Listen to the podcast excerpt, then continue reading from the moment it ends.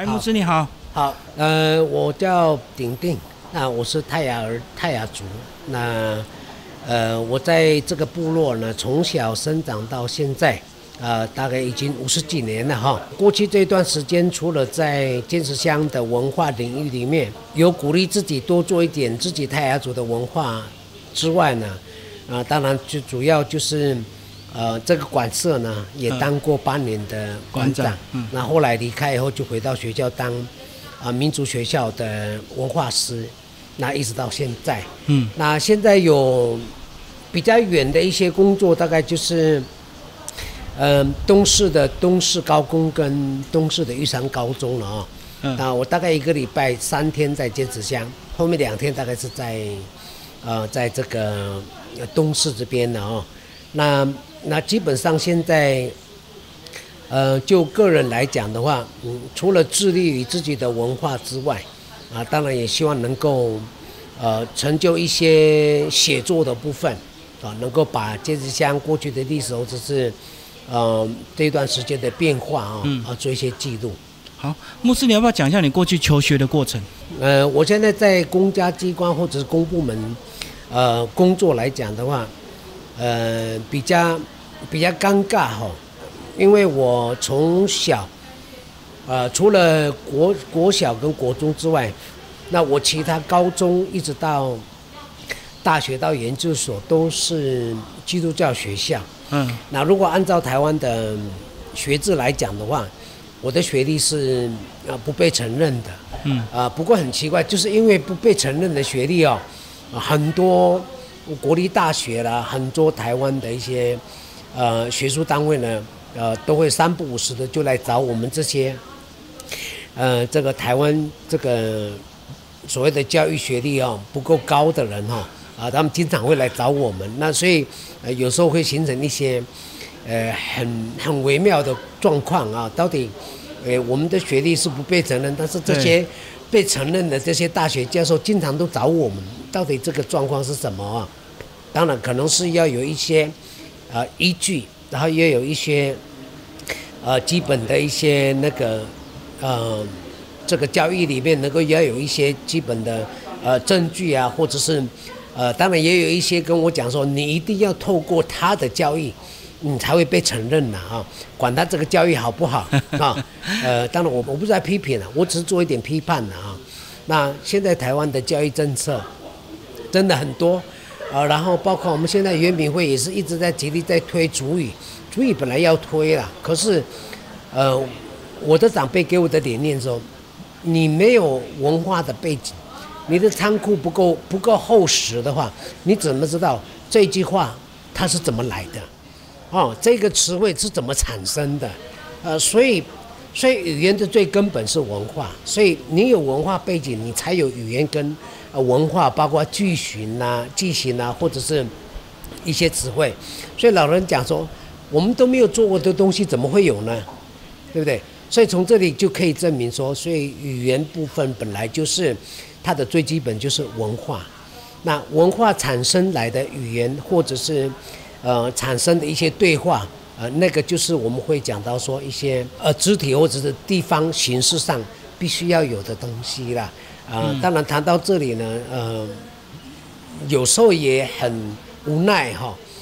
诶，虽然我没有，我也我也有大学硕士学历，但是 不是中华民国的学历的哈。我是我是教会体系的基督教长老教会的学历的啊。呃，不过我大概看了一些国立大学，包括一些不被成立的一些大学的学历来讲，相较之下哈。应该是这样讲的哈，如果要回到文化面来讲的话，似乎，嗯，台湾的大学教育呢没有办法真正摄入到他自己的文化里面，因为，他为了要取得这个学历，他花多少的时间，花多少的体力去，去取得或考上这个学历，他哪有时间再去想你原住民的东西了？嗯，没有错，他的学历到了。可是到后来一问之下，他一问三不知了，啊，有时候连讲话都颠倒了哦，啊，颠倒了。那我们这些不被承认的学历，我们闽南话、闽南话也可以讲哦，客家话也可以讲，哦，那然后一些英文的对话我们也可以。可是，一般大学来讲，除因为他把他所有的学习经历跟过程啊，全部对投入在为了取得这个这个学位，取得这个学校的一份子。可是，他就算拿到了以后，回来以后毕业以后呢，老师说他要重新再来，所以是归零的。可是呢，在整个求职的过程当中，他们却是呃，他们却是佼佼者，而我们却是。那一种不被承认，边缘的边缘，可管不可管哦，你也可以说是三不管地带的地方了。可是现在我们可以回到整个整个台湾台湾的教育的教育面来讲，百分之七十都已经慢慢的走入到这个原乡或者是文化的部分。可是这些呃受过四年大学再加三年研究所的这些学生回来还是零啊，啊还是零啊，所以。虽然他们不得不被保护，是因为他们是国家教育系统里面出生的。那我们不被保护，是因为我们是边缘人呐。啊，所以你看嘛，所以现在学校也很多学校也在推那个民主教育啊，民主学院学校。我基本上是我们坚持民主学院学校的五校联盟的首席文化师。可是文化师人家不甩他，因为。人家在意的是出钱的对象，那他出钱的对象怎叫做与推人员？他在推什么？他的仓库不够厚，他的他的那个呃文化背景不够厚实，他能推什么东西？有限。推的东西是很简单的，对啊，相当简单啊，吃饭呐，你叫什么名字啊？你从哪里来呀？呃，这个要延续族群的命脉，我只能摇摇头了啊。当然，这个当中呢，呃，如果有关单位有听到今天的访问来讲。我觉得应该可以重新去神圣的思考啊，到底原住民啊，不要说泰雅族，所有十六族来讲，语言的推展，语言的推展是什么？是延续你的文化命脉啊啊，整个你民族的脉络不在语言，而是你的生活习惯所形成的这个东西产生的叫做语言呐。所以我还是坚持一个，就是语言的最基本是文化。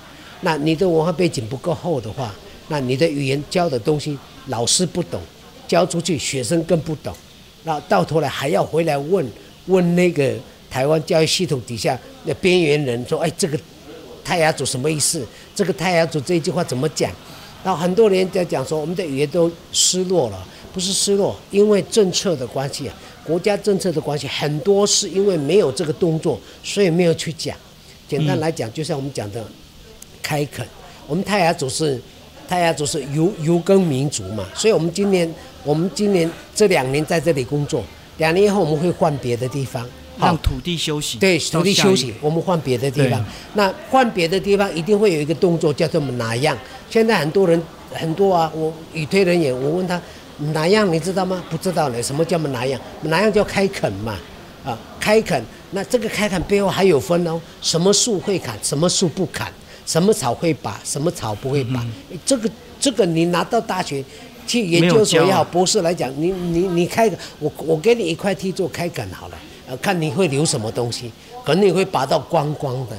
可是太阳族的开垦不会不会拔光光的，一定会留一些，呃，在地比较有价值的，比如说跟生活有关系的，用得到。比如像黄藤，它不会砍掉，它会留。虽然黄藤有刺，可是黄藤它可以做编织，它又可以做。呃，这个部分夏天的点心啊，这个藤心呢都可以吃。那这些东西它会留，可是有一些开所谓的开始开的金光了哈，这个形态形式是有所不同。哇，这样子你看到露营区的开发在坚持乡这么多，不就很有想法？谈到露营区，我就很悲哀了哈。嗯。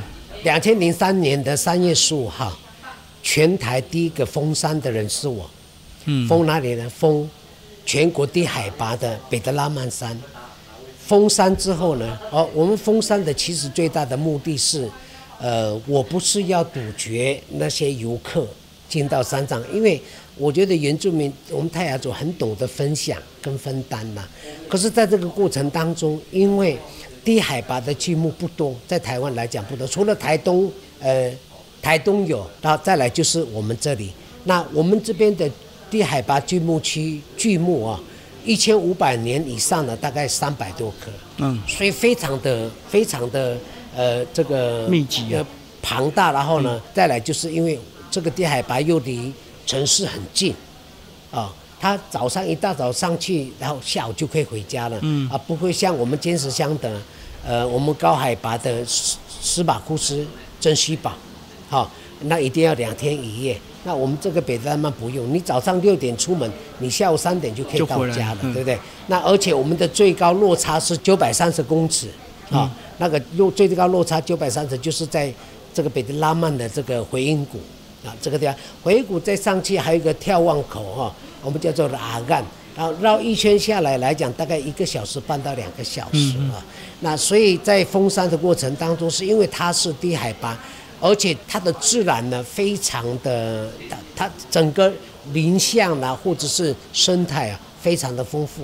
低海拔，我们看我们有一个在回音谷底下有一个石壁，那个石壁每年的三月，我们大概可以看到一百到两百株的一叶兰。哦，是，哦，嗯可是因为游客进来以后，他的想法是什么？我不拿，后面的人会拿。爬上去拔，哦也有游客进来的游客啊，我不要说是平地人了啊，只要是登山客进来，他的想法是啊，我不绑，后面的人会绑，他是这样的心态进到山里面。那我们在那边努力的保护的情况之下，然后一夜之间或者是一个礼拜之后，全部都被刮拔光光啊、那拔光光，那那这个过程当中就会形成部落一个最大的伤害，所以这个就是我们对山里跟生态一个不一样的不一样的看法。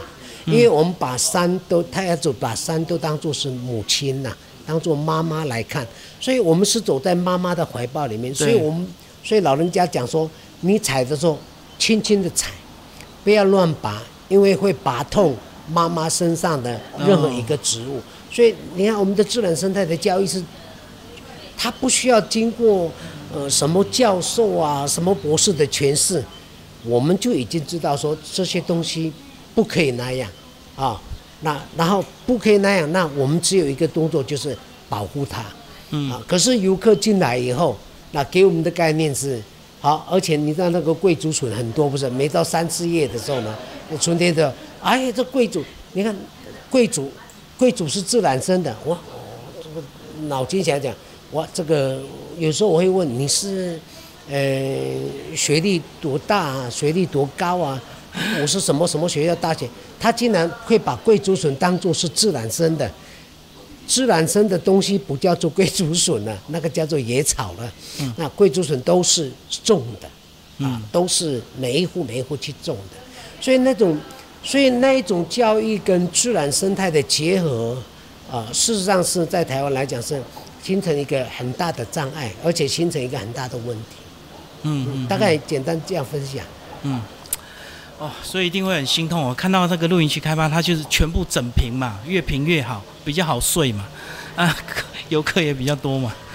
呃，对，呃，刚刚没有讲到重点，露营区啊，我们现在我们一二零先将来讲的两百三十二个露营区，嗯露营区当初我在做这个这个呃部落的社区总体营造哈，我讲到悲哀，刚刚讲到没有讲到重点是，我们在做整个社区的营造规划的过程当中，当然我们一定会先挑出好的位置，好，然后视野好的，啊有水源的。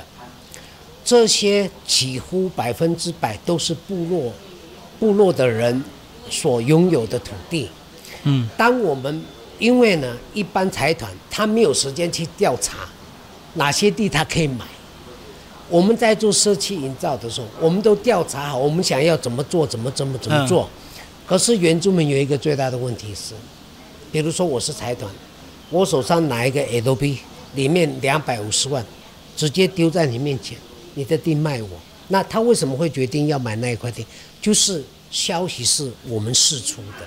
嗯，我们在做社区营造的时候呢，我们把好的地段全部分裂了哈，哦。这个 A 级、B 级、C 级成果拿出来，调查出来。后来呢，没有想到部落的人呢，就把这些资料就拿到拿到了以后呢，就丢给财团，哦，财团就开始透过我们自己在做社区营造，包括部落土地啊，包括保留地的部分呢，我们本来要做一些呃设施，或者是做一些呃活动场所的，因为这个地价地很好，哦，两百万、三百万，很快一下子就卖掉，那变成部落当初规划的社区总体营造没有办法推行，就是因为部落还是没有办法去抵挡那个金钱的诱惑。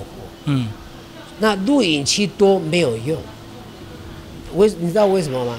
第一个，最后它带来的是争夺水源啊。嗯，对，第二个，垃圾，垃圾问题垃圾，啊，垃圾到底要怎么处理？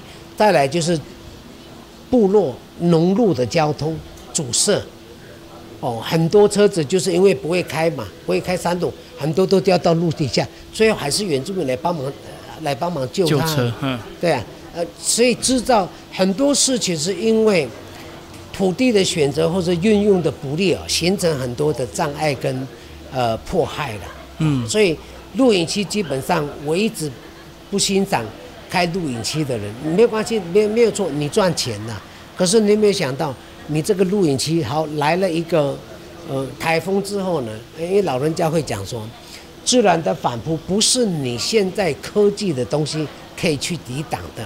他所谓的不是你现在科技的东西可以抵挡的，不是你经过这个水保的环评呐、哦，后来你就可以抵挡这个任何的一些自然的反灾了。对其实是没有办法挡的。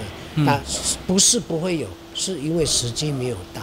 好，最后牧师对一些泰雅青年，如果还在都市工作，如果他们真的想要返乡的话，他们还有什么样的一个机会？呃，我自己的判断是这样的，因为我一直都住在部落了。嗯，很简单的，你没有地，什么都不行。如果你没有地，如果你说你行的话，不过就是跟财团打工啊，嗯，啊，对不？对？呃，做你的什么服务业啊，做你民宿啊，啊，或者是你这个呃录影区的工作人员呢，你只能做这些啊。那如果你有地的，其实是有机会的。嗯，因为我爸爸跟我讲说，十年、二十年，永永远远不会倒的行业叫做农人的、农夫了。对，哦，你再多的钱哦，真的没有吃的时候，你几十亿的钱也没有一颗高丽菜贵了。嗯，当然，这个知这个，当然他我爸爸讲这句话是我有意会到，每一个人都要吃，你再多的黄金，再多的金钱，你怎么吃？对，对不对？他说你到时候你只你有一颗高丽菜，你要多少钱都可以有多少钱。所以他是在比喻，永远不会倒的行业是农人呐、嗯问题是又回到现实来，现实面来讲，你没有土地，你怎么去去做？你怎么去创业？好，你说要开工厂，怎么可能吗？不可能嘛。对那个对不对？你你还要跟银行接洽哦，还不见得借得到一些你的呃创业的资资金呐、那就算你借到了，还要有游客，还要有更多的一些呃周边金钱周边的一些滚动啊，你才有办法嘛。所以就是要先把土地找回来。对，不，去年是今年呐、有一个有一个大法官有一个视线呐、就是说，呃，现在原住民土地的买卖不能用人头，对不对？嗯不能用人头嘛。这这个法令的确有贺主，的确有贺主一些想要买卖土地的人，哦，或者想要买原住民土地的人，哦，这这个有。那呃，其实我们坚持将五百三十平方公里来讲，可以用的土地了不起，大概一大概一百一百多一点平方公里了。那一百多一点平方公里，你卖掉的卖掉九成以后，你还有什么土地可以可以开发？嗯嗯，对不对？几乎都没有，我们连河床都没有机会啊，是 你知道吗？嗯啊，对不对？所以，所以真的是有钱能使鬼推磨哦，呃所以形成很大的一些呃困扰跟难题。但是我们不能说有办法的事还是有办法的，就是至少土地留着就有机会，就对。对。对对没错啊至少留着的人就千万不要我再卖。爸爸说留一件外套，不怕你冬天会冷啊，对对对，是嗯不是这样？那所以一般汉人不会讲啊，他说干嘛要留？嗯，这个旧的不去，新的不来啊。